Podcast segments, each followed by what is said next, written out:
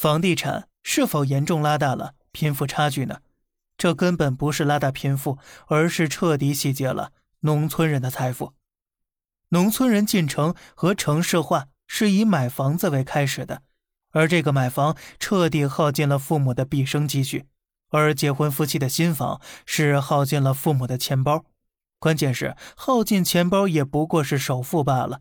父母辛劳一生，只能为孩子生活在城市里打个最基础的地基罢了。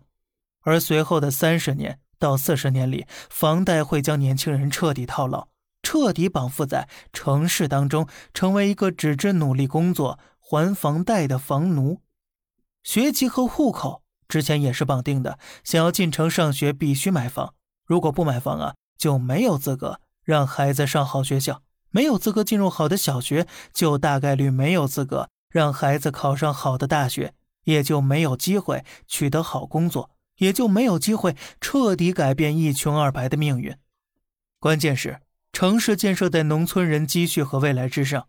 个人觉得，农村人缴纳的进城税过于巨大了，但是农村也不应该一直是曾经农村的样子，贫弱无比。打工挣钱，城市化，每一步都是无比艰难。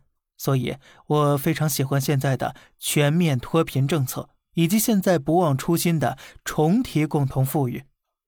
农村人不应该一直被这样对待。